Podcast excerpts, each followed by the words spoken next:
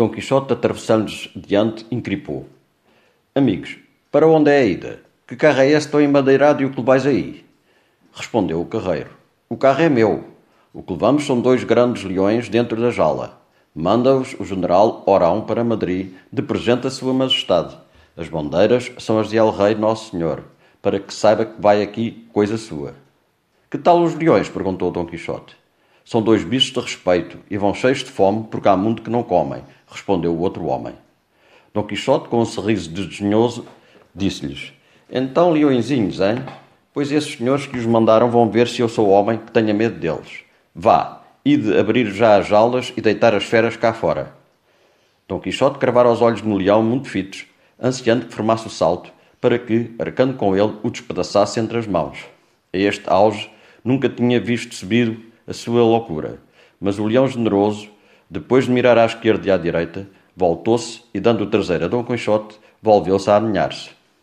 Dom Quixote mandou o guarda que lhe desse umas chuçadas de modo a assanhá-lo. Isso não faço, respondeu o homem. Se o pico, a primeira pessoa a quem o faz em pedaços é a mim. Tens razão, disse Dom Quixote, pois fecha a jaula, amigo, mas hás de atestar, de maneira a que ninguém ponha dúvidas o que me viste fazer. O guarda assim fez. Dom Quixote, estando na ponta da lança ao farrapo, pôs-se a chamar pelo tropel de gente. Sancho, olhando de soslaio, vistou o trapo branco e exclamou: O diabo me leve se o meu senhor não venceu os leões. Está a fazer sinal, exclamou Dom Quixote. Então o que parece, Sancho? E depois para o guarda dos leões. Pois se der o caso que Sua Majestade queira saber o nome de quem praticou esta aventura, dir-lhe-eis que foi o Cavaleiro dos Leões, antes conhecido pelo Cavaleiro da Triste Figura. A carripana pôs-se em marcha para um lado. Dom Quixote, Sancho Pancha e o fidalgo Dom Diogo para o outro.